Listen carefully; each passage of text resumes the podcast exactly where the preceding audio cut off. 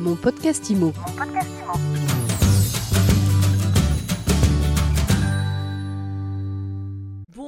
Bonjour et bienvenue dans ce nouvel épisode de mon podcast IMO. Aujourd'hui, on s'intéresse aux tendances mondiales qui se dessinent sur le marché du luxe et du prestige et on en parle avec Thibaut de Saint-Vincent, président de Barnes. Bonjour. Bonjour. Vous venez de publier votre étude annuelle sur l'immobilier des ultra-riches à travers le monde et ce que l'on voit d'abord, eh bien, c'est qu'ils n'ont jamais été aussi nombreux, ces ultra-riches. Oui, alors chaque année, Barnes publie le Barnes Global Property Handbook qui étudie le comportement des Qui euh, étudie leurs villes de prédilection, les villes dans lesquelles ils investissent, les lieux, les destinations qu'ils choisissent. Donc euh, les UHNWI, ce sont les personnes qui possèdent 30 millions d'euros et plus, et euh, ces personnes-là sont 295 000 dans le monde et elles augmentent de 10% chaque année.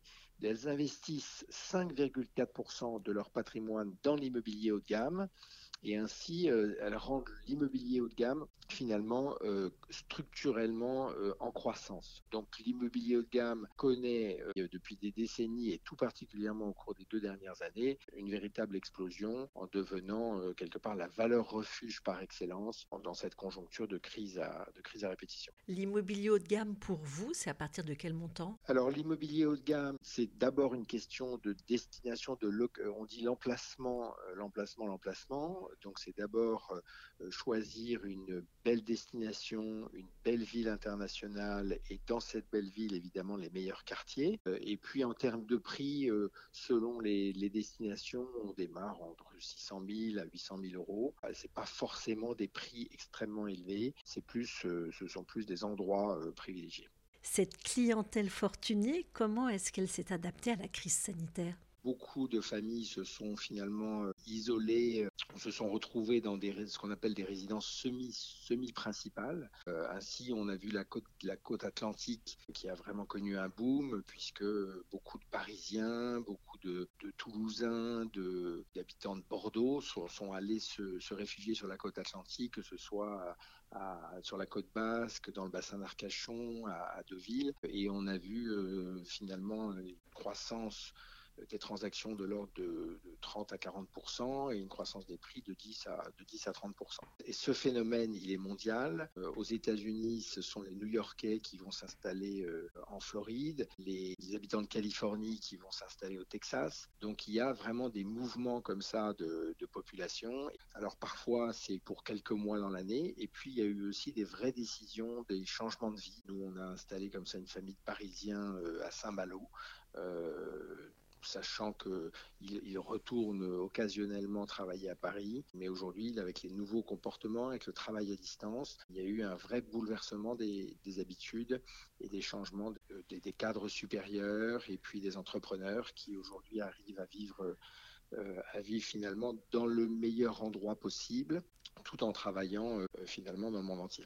Alors au niveau international justement, quelles sont les destinations préférées aujourd'hui des ultra riches Chaque année, on publie le Barnes City Index qui euh, représente les 50 villes internationales qui sont euh, préférées par cette clientèle sur la base de trois critères. Donc le, critère passion, on va s'intéresser à une ville parce qu'il y a une culture, parce qu'il y a des belles euh, boutiques de luxe, parce qu'il y a des activités de, bons restaurants, une bonne gastronomie. Alors il y a le côté pratique également, c'est parce qu'il y a des bonnes écoles, des bonnes universités, une activité économique. Et enfin, il y a le financier, s'il y a une possibilité de plus-value, s'il y a une possibilité de bon rendement. Donc sur la base de ces trois critères, cette année, euh, en tête du palmarès, nous avons Miami euh, et Austin, qui sont justement euh, bah, finalement les deux villes qui ont le plus bénéficié de la, de la crise sanitaire, puisqu'il y a eu une qualité de vie qui a été conservée, toutes les activités économiques ont été,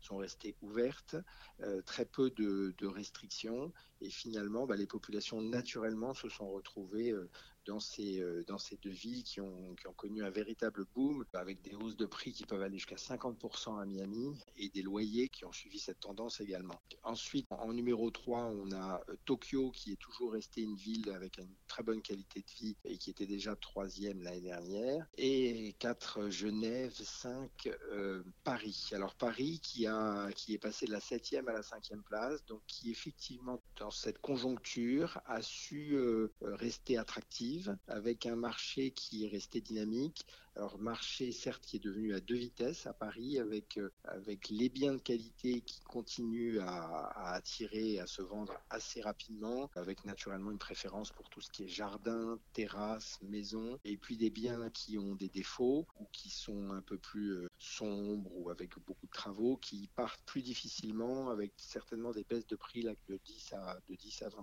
Mais un marché qui est resté très actif avec un record de transactions euh, à Paris, non seulement à Paris mais en France cette année avec 1 200 000 transactions. Donc il y a eu, ça a été vraiment l'année de, de l'immobilier.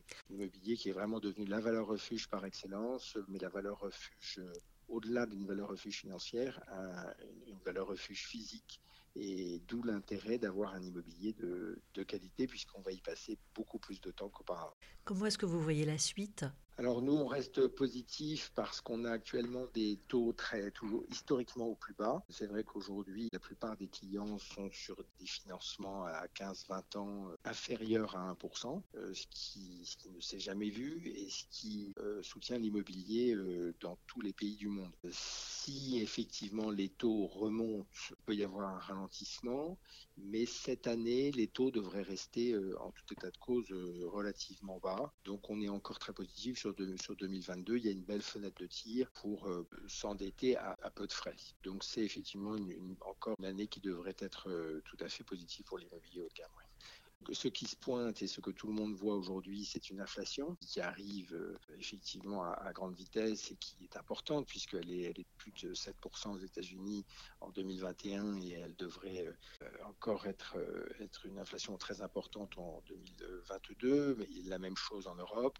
Donc on peut effectivement penser que dans une telle conjoncture, surtout avec des taux bas, les acteurs comprennent que finalement le meilleur refuge contre l'inflation, ça reste encore euh, ça reste encore l'immobilier. L'immobilier meilleur refuge aussi contre l'inflation, eh bien ce sera le mot de la fin. Merci beaucoup Thibaut de Saint-Vincent. Je rappelle que vous êtes le président de Barnes. Mon podcast Imo. Mon podcast Imo.